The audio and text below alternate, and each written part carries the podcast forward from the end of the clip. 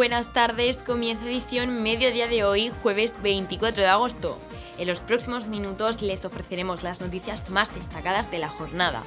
En nombre del equipo de informativos reciban un saludo de Celia Sánchez. Comienza edición mediodía. Si estás interesado en utilizar el transporte universitario a Murcia durante el curso 2023-2024, la Asociación Transporte Universitario de Torre Pacheco te espera en la reunión informativa que tendrá lugar el próximo martes 29 de agosto en el Salón de Actos de la Casa de la Radio a las 9 y media.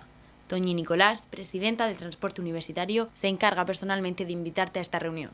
Hola, soy Doña Nicolás, presidenta de la Asociación del Transporte Universitario de Torre Pacheco. Quería informaros de que el próximo martes, día 29 de agosto, a las 9 y media de la noche, en la Casa de la Radio, en el Salón de Actos, tendrá lugar la reunión informativa para todos los usuarios y nuevos usuarios del transporte universitario de Torre Pacheco. Os esperamos a todos. Recordad, el martes 29 de agosto, a las 9 y media de la noche, reunión informativa en el Salón de Actos de la Casa de la Radio de Torre Pacheco. Edición Mediodía. Servicios informativos.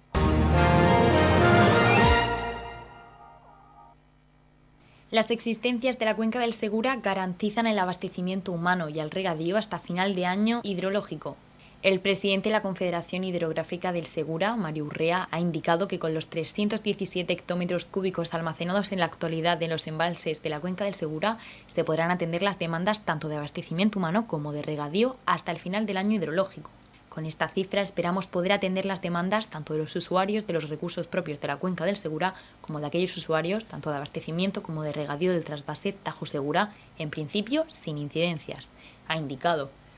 Urrea ha recordado que los indicadores contemplados en el Plan Especial de Sequía han estado en los últimos meses en situación de prealerta y ha afirmado que la previsión es que en septiembre empeoren y pasen a la situación de alerta, lo que, según sus palabras, no quiere decir que se vaya a producir ningún tipo de restricciones, puesto que no se dan las condiciones que fija el plan.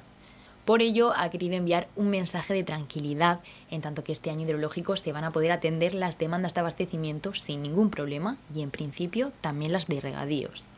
No obstante, en este punto ha señalado que algunas comunidades de regantes, fundamentalmente asociadas al trasvase Tajo Segura y derivadas de unas pequeñas dotaciones concedidas en su día, sí están teniendo problemas de suministro. Asimismo, Urrea ha avanzado que será durante los meses de octubre y noviembre cuando, de no producirse las habituales lluvias del inicio del otoño, nos veríamos en una situación muchísimo más precaria y potencialmente con una posibilidad de declarar un escenario de sequía a finales de año. Estamos repasando para usted la actualidad de nuestro municipio en edición mediodía. Los casos de COVID-19 se estabilizan en la región. La emergencia sanitaria por la pandemia es ya cosa del pasado, pero la COVID se ha quedado entre nosotros y de momento no se comporta como la gripe u otros virus respiratorios que prácticamente desaparecen durante los meses más cálidos para protagonizar picos epidémicos estacionales en el invierno o el otoño con los termómetros superando los 40 grados, los contagios de coronavirus aumentan en España. En la región de Murcia la incidencia se situó en 30 casos por cada 100.000 habitantes en la última semana, cuando se registró un incremento en las infecciones, pero a lo largo de los últimos días parece que la situación se ha relajado. Lo ha confirmado esta mañana el consejero de Salud, Juan José Pedreño, que también ha señalado que la presión hospitalaria es mínima. Pedreño, eso sí, recuerda que es importante mantenernos alerta y poner todas las medidas de protección posibles en caso de duda. Esta semana, en relación a la semana anterior, pues hay una estabilidad de la incidencia en cuanto a COVID y que la presión hospitalaria es muy baja. Por tanto, mensaje de tranquilidad y siempre pues, mantener también el otro mensaje de prudencia, sobre todo para aquellas personas sintomáticas que tengan que relacionarse. Edición Mediodía. Servicios informativos. Llamamiento urgente para donar sangre A negativo y cero negativo ante la escasez de reservas. Cada día necesitan entre 200 y 250 bolsas de sangre. El Centro Regional de Modonación ha conseguido 600 donantes de plasma en el primer año de funcionamiento de la campaña con fines altruistas, un componente sanguíneo que se destina a la industria para la elaboración de fármacos. La plasmaféresis es la técnica para la obtención del plasma mediante un proceso de centrifugación. En junio del año pasado, el Centro Regional de Modonación puso en marcha la máquina que permite ese proceso y desde entonces han conseguido 600 donantes, aunque el mensaje de la portavoz Toñi Gómez es seguir sumando donantes. El plasma extraído permite elaborar determinados fármacos que, entre otros, precisan los pacientes de enfermedades raras, como señala Toñi Gómez. El verano es una época difícil para el Centro Regional de Modonación que no puede cerrar por vacaciones. Muchos de los donantes habituales están fuera y compensan esas ausencias con las campañas en zonas de playa. Cada día necesitan entre 200 y 250 bolsas de sangre. Ahora mismo hace falta sobre todo sangre del grupo A negativo y cero negativo. Quienes estén interesados en donar sangre pueden hacerlo este viernes 25 de agosto en el Centro de Salud Torre Pacheco Este de 5 y media a 9 y media de la noche. Estamos muy contentos porque hemos cumplido el objetivo marcado por el Ministerio de Sanidad, dice una de las representantes del Centro Regional de Modonación. Es importante que, que nos sumemos, necesitamos donaciones de muchos donantes. Entonces, eh, seguiremos con esta campaña, tanto de donación de sangre como de donación de plasma por aféresis. Sí, muy satisfechos eh, porque hemos cumplido el objetivo que nos marcaba el Ministerio de Sanidad y sobre todo satisfechos y orgullosos de los donantes que son realmente quienes han hecho posible esto, porque en la región de Murcia se calcula que tenemos unos 2.500 pacientes eh, afectados por alguna de las dos enfermedades raras más comunes que se pueden tratar con medicamentos derivados del plasma. Entonces es un plasma que va dirigido a la industria y revierte en todos los hospitales de la comunidad autónoma de la región de Murcia en fármacos pues para poder tratar a, a nuestros enfermos. Tenemos ya dos o tres días abierta una alerta del grupo A negativo, o sea que aprovechamos para hacer ese llamamiento y bueno y un poquito un toque de atención para todos aquellos donantes y sobre todo para los que no lo son, que es muy importante el ir haciendo donantes nuevos, que sepan que son del grupo A negativo, bueno, pues que por favor que busquen ese huequecito y que, que nos busquen porque tenemos muchos puntos de, de donación de sangre. En la comunidad de regantes del campo de Cartagena aplicamos las últimas tecnologías en sistemas de control y distribución, lo que nos ha convertido en un modelo de gestión eficiente del agua gracias al alto nivel de concienciación de nuestros agricultores que trabajan a diario por la sostenibilidad y el respeto al medio ambiente. La comunidad de regantes del campo de Cartagena les ofrece la noticia agrícola del día.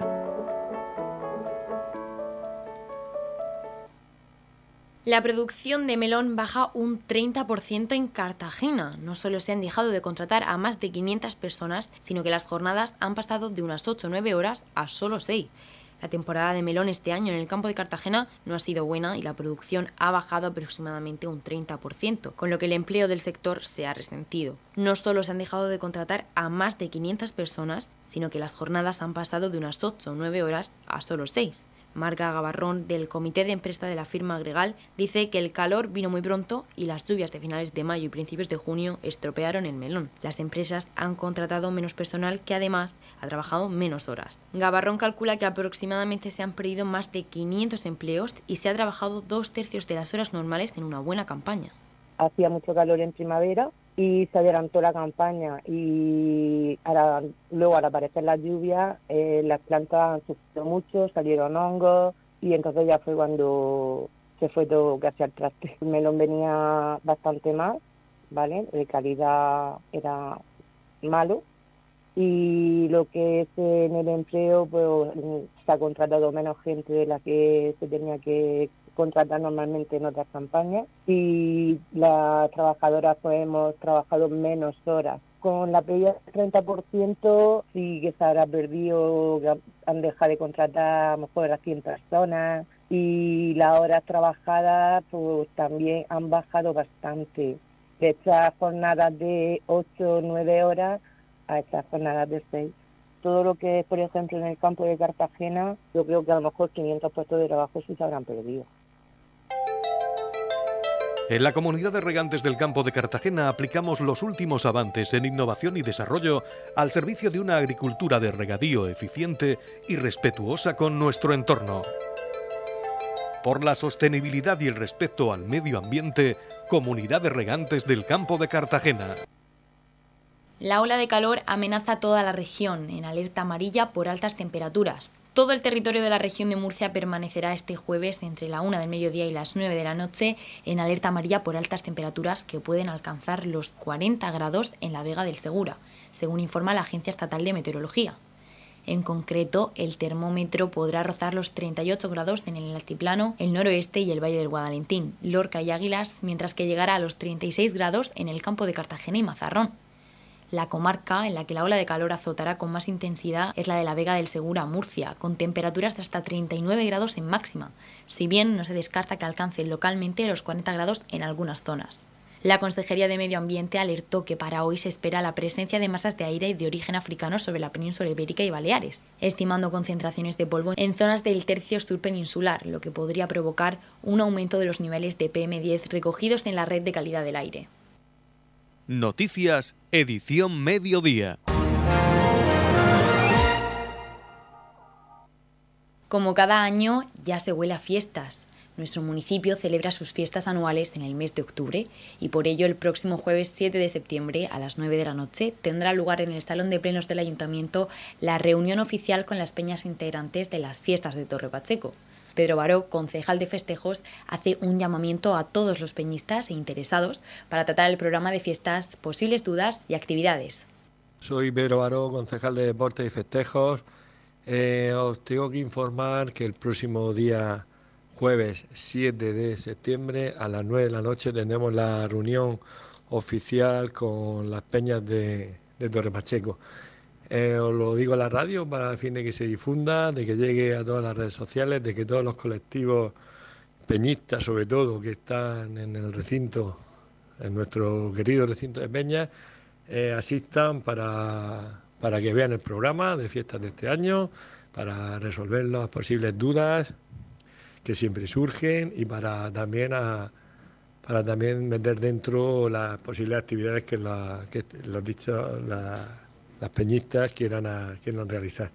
Por lo tanto, invito a que, a que en ese día todo el mundo que sea peñista, y si no es peñista también, acuda a las 9 de la noche en el Salón de Plenos del Ayuntamiento.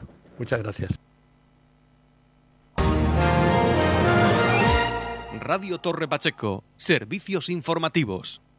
La unidad de sarcomas y tumores mesenquimales de la Risaca obtiene la acreditación de unidad de referencia regional. Casi una decena de especialidades trabajan de manera conjunta en esta unidad que desde su creación en 2015 ha intervenido a más de 300 pacientes. La Comisión General de Acreditación de Centros, Establecimientos y Servicios Sanitarios de la Consejería de Salud ha resuelto por unanimidad la designación de la unidad de sarcomas y tumores mesenquimales del Hospital Virgen de la Risaca como unidad funcional de referencia regional. Esta unidad se creó en 2003 y en 2015 llevó a cabo la unificación de dos servicios principales, traumatología y cirugía general. Desde entonces ha intervenido quirúrgicamente a más de 300 pacientes. El consejero en funciones de salud, Juan José Pedreño, visitó el Hospital Virgen de la Risaca, donde mantuvo un encuentro con los equipos reconocidos, a los que trasladó su felicitación y destacó que esta designación supone la obligación de información continua sobre la actividad, incidentes que afecten a la atención de los procesos y monitorización de calidad, lo que va a repercutir de manera muy positiva en la atención a los pacientes, que es nuestro principal fin. Y además permite, con esta acreditación, que pacientes de otras áreas de salud de esta región puedan ser atendidos en esta unidad.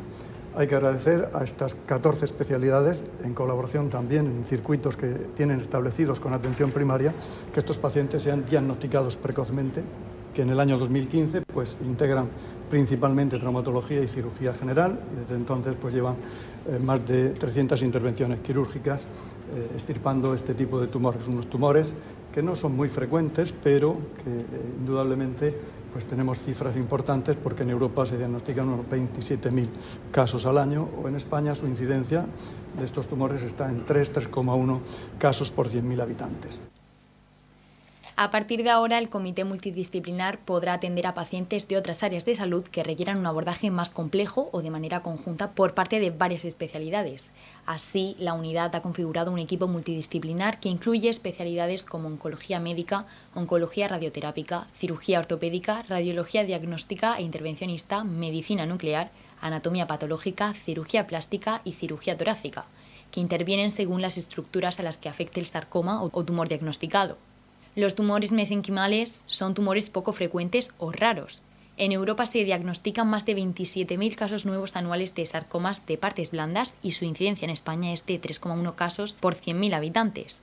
Los sarcomas son una familia de más de 70 enfermedades diferentes. En su gran mayoría, su origen está en las células mesenquimales, responsables del desarrollo de todos los tejidos del cuerpo.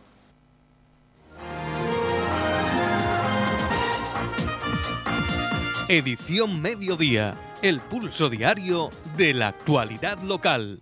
Desde el viernes 22 y hasta el domingo 24 de septiembre de 2023 se celebra el desembalaje de antigüedades.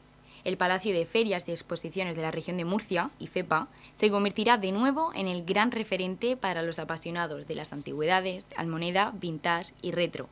Será de nuevo un sitio de visita imprescindible para los interesados en piezas singulares e insólitas, coleccionistas, nostálgicos o cualquier persona que quiera dar a su hogar un toque diferente y moderno con los objetos retro o vintage. La feria de desembalaje de antigüedades ofrecerá a los visitantes todo un universo lleno de posibilidades. Muebles, lámparas, abanicos, sillones, tocadores, vajillas, teléfonos, planchas, espejos, máquinas de escribir, dedales, perfumeros, juguetes, libros, plata, joyas, cristal, muñecas, mantones, puntillas, postes o bastones, que se podrán adquirir en el momento de la visita, ya que es una feria de venta directa. Es difícil acudir y no enamorarse de alguna pieza. Todas ellas con certificado de compra y, si el cliente lo desea, con servicio de transporte. Retroauto, salón organizado por IFEPA y el Club Ruta del Sol, que se ha convertido en un referente en cuanto a punto de encuentro de aficionados del mundo del motor antiguo, en el que tiene una participación destacada el Club de Vehículos Clásicos de Santa Rosalía. Congregará aficionados que realizan todo un esfuerzo en reconstruir coches y motos antiguas, en el que podremos encontrar coches clásicos y antiguos, motos y repuestos antiguos y clásicos, así como clubs y asociaciones, revistas especializadas y objetos para coleccionistas relacionados con el mundo del motor. Edición Mediodía. Servicios informativos. Abierto el plazo de inscripción para la temporada 2023-2024 en el Club Corio. El club, especializado en actividades como natación, taekwondo, boxeo o triatlón, ya ha abierto su plazo de inscripción para esta temporada, tanto para Torre Pacheco como para los Alcázares. La inscripción se puede realizar a través del formulario de Google que el club ha facilitado a través de sus redes sociales. El plazo no tiene fecha de cierre, pero sí plazas limitadas. Dense prisa si no quieren perder su plaza. Cristina Lozano, secretaria del Club Corio de los Alcázares y Torre Pacheco, amplía la información sobre la inscripción para esta temporada.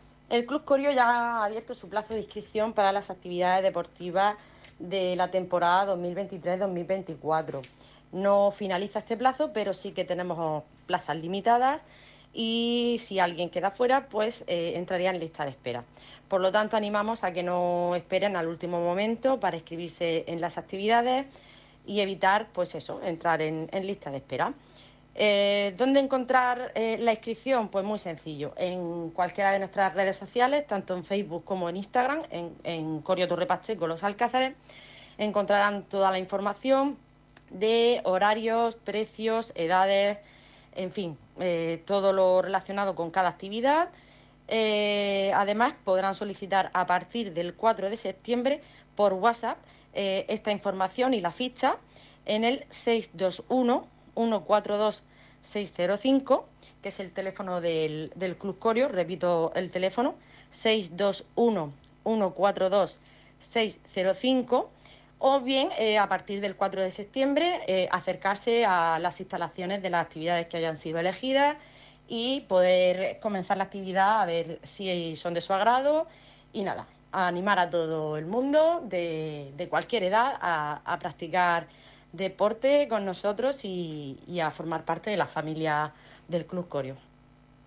Estamos repasando para usted la actualidad de nuestro municipio en edición mediodía. El Jimenado se prepara para celebrar sus fiestas patronales. El próximo domingo 27 de agosto comienzan las fiestas en honor a la Virgen de la Consolación en el Jimenado un extenso programa de actividades para toda la familia del 27 de agosto al 10 de septiembre. El inicio de fiestas con la decimosexta concentración motera El Jimenado 2023 volverá un año más a reunir a cientos de personas en una jornada con exhibiciones y música. Comenzamos las fiestas patronales en el Jimenado con la superconcentración motera el próximo 27 de agosto a partir de las 10 y media de la mañana en el recinto de fiestas.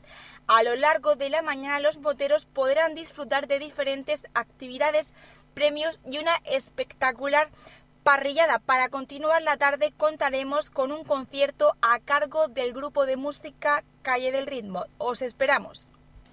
El pregón, a cargo de Daniel Ros Hernández, vecino de la localidad, compositor y director de Orquesta Internacional, será el viernes 1 de septiembre a las 10 y media de la noche. A continuación, la elección de mises de fiestas y nombramiento de padrinos, finalizando la noche con verbena y chupinazo. Actividades deportivas, música, gastronomía, concentración motera, variedades, verbena, juegos y concursos se dan cita en la extensa programación de las fiestas patronales. El domingo 3 tendrá lugar el Día Rociero con la tradicional romería, caballos, carruajes y carrozas por las calles del pueblo y ofrenda floral a San Cristóbal en Los Rocas. Una intensa jornada que comenzará con una misa rociera y la ofrenda floral a la Virgen de la Consolación. El lunes 4 de septiembre Día de la Patrona, a las doce y media se celebrará la misa en honor a la patrona, la Virgen de la Consolación, y las fiestas finalizarán el domingo 10 de septiembre con el pasacalles a las 8 de la mañana, amenizado por la banda Unión Musical de Torre Pacheco, por las calles del Jimenado y Los Rocas, siendo a las 8 de la tarde la procesión de la patrona, la Virgen de la Consolación, a hombros de los portapasos Virgen de la Correa, acompañados de las damas de la Virgen y vecinos poniendo fin a las fiestas del Jimenado 2023 con el tradicional castillo de fuegos artificiales. Este domingo 27 de agosto te esperamos en la decimosexta superconcentración motera del Jimenado, desde las diez y media de la mañana en el recinto de fiestas. Durante toda la jornada, los moteros podrán disfrutar de actividades, premios y un espectacular almuerzo con parrilla la música correrá a cargo del grupo Calle del Ritmo, que nos ofrecerá un magnífico concierto. No lo olvides, este domingo 27 de agosto, desde las 10 y media de la mañana, te esperamos en la decimosexta Superconcentración Motera Fiestas Patronales El Jimenado 2023. En deportes, de la mano de nuestro compañero Pruden López, el Roldán AD ha hecho oficial en los últimos días las renovaciones del portero Fran López y del central Peluco de cara a esta temporada en Primera Autonómica. Algunas de las bases de la Escuela de Fútbol de Torre Pacheco también han iniciado sus pretemporadas, así como el primer equipo de la Escuela de Fútbol de Dolores de Pacheco. En Fútbol Sala, la Unión Deportiva Roldán ha hecho oficial al entrenador que conducirá el proyecto. Se trata de Juan Carlos Vera, un técnico con experiencia en Italia que vuelve a casa. En fútbol sala femenino, el STV Roldán continúa con su pretemporada, hoy en el Centro de Alto Rendimiento de la región de Murcia. Además, este sábado afrontarán su primer partido amistoso de pretemporada ante el filial de la Bocatelía Alcantarilla a las diez y media de la mañana en el pabellón Virgen del Pastico de Torre Pacheco. Esto nos señala Kilian Belmonte, el técnico de STV, en cuanto a lo que llevan de pretemporada.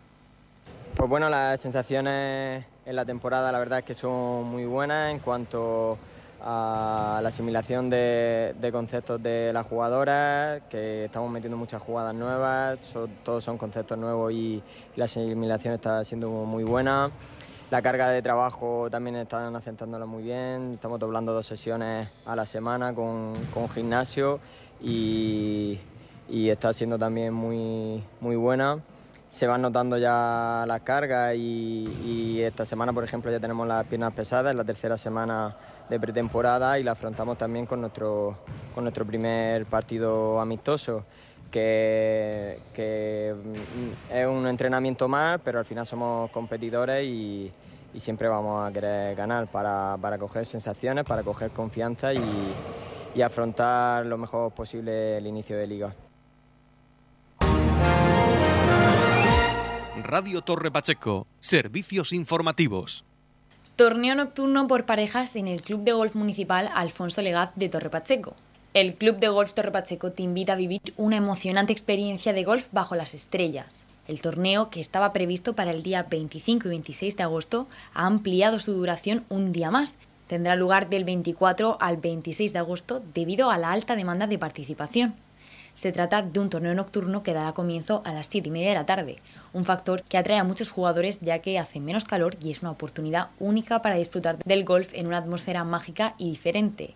Así nos lo cuenta Freddy Borrás, gerente del club. Eh, comentaros que esta semana tenemos el torneo nocturno Carla, joyería Carla.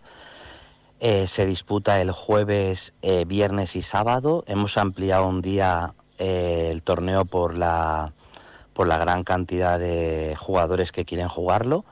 se jugará el jueves, viernes y sábado a las siete y media, como os he dicho bajo la modalidad individual Stableford, que es una modalidad que es por puntos. Se juega bajo la modalidad nocturna, que son los torneos que estamos haciendo este verano, ya que empiezan a las 7 y media de la tarde, eh, hay menos calor y a la gente les gusta mucho. Se juega más o menos nueve hoyos con luz natural y nueve hoyos con luz artificial. Y la verdad es que es bastante eh, eh, espectacular ver jugar a golf pues con luces, porque no es habitual jugar al golf por la noche. El torneo contará con cinco categorías, categoría Scratch, categoría Primera Caballeros, Segunda Caballeros, categoría de Damas y categoría Junior. En la tarde del sábado 26 y para clausurar el torneo tendrá lugar la entrega de premios, como nos explica Freddy a continuación. El sábado, al finalizar eh, los jugadores su jornada, se haría la entrega de premios. Eh, tenemos para este torneo premios cedidos por la joyería Carla, que es el sponsor, y como comentario deciros pues que los primeros premios son eh, relojes GPS para golf, valorados en más de 500 euros, o sea que tenemos unos premios bastante buenos. En la comunidad de regantes del campo de Cartagena aplicamos los últimos avances en innovación y desarrollo al servicio de una agricultura de regadío eficiente y respetuosa con nuestro entorno. Por la sostenibilidad y el respeto al medio ambiente, Comunidad de Regantes del Campo de Cartagena. La Comunidad de Regantes del Campo de Cartagena les ofrece la información del tiempo.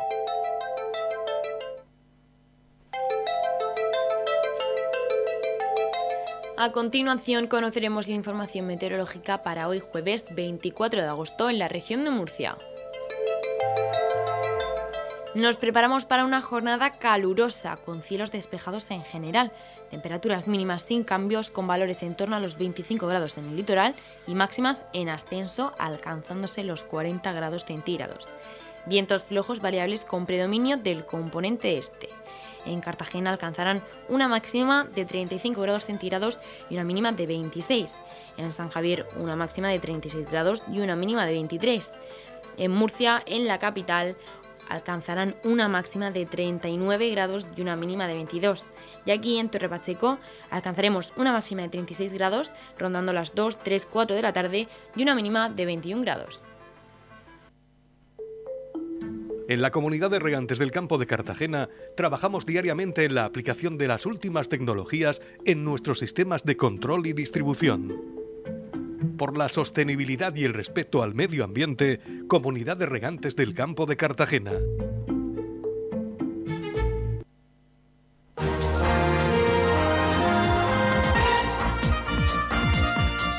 Hasta aquí lo más destacado de la información local. Durante el mes de agosto no contaremos con la edición de tarde del informativo, pero recuerden que edición mediodía pueden volverlo a escuchar en los podcasts de esta emisora que pueden encontrar en el Facebook de Radio Torre Pacheco y también a través de nuestra web radiotorrepacheco.es, donde además encontrarán información actualizada.